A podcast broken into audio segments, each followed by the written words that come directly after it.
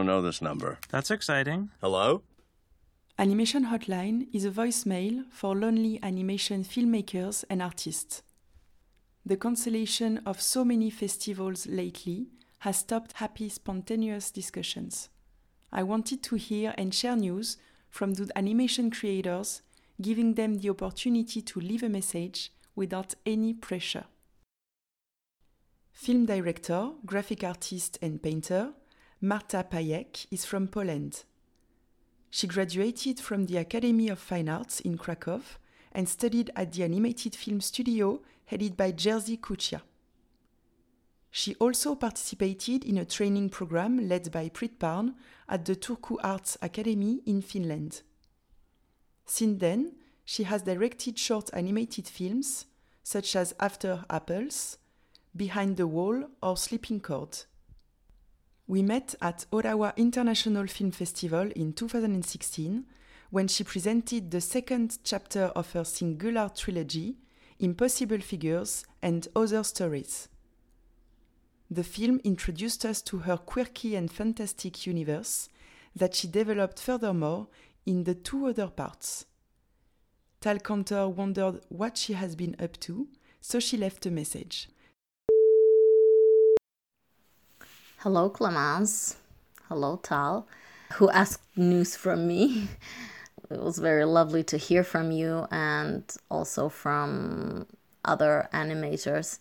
Uh, I'm calling from a small town uh, in the middle of Poland called Suchedniów.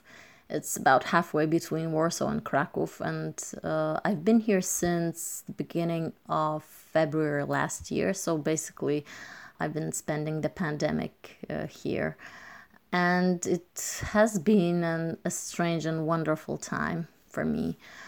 I've uh, been working on part one of my triptych Impossible Figures and Other Stories, which uh, which is strangely the final part because part two was first, part three second, and now the final part. And the making of the film was uh, a great journey, like the whole of the triptych, which I started working on it um, the production started i think in 2014 so it's been a long time and now it's finally done.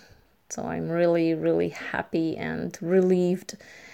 And uh, the making of this last part was uh, also unusual. It, i was working on it in a couple of different places developing this the story in uh, warsaw and vienna uh, where, where I had a, residency from the Tricky Women Festival, which was an amazing time.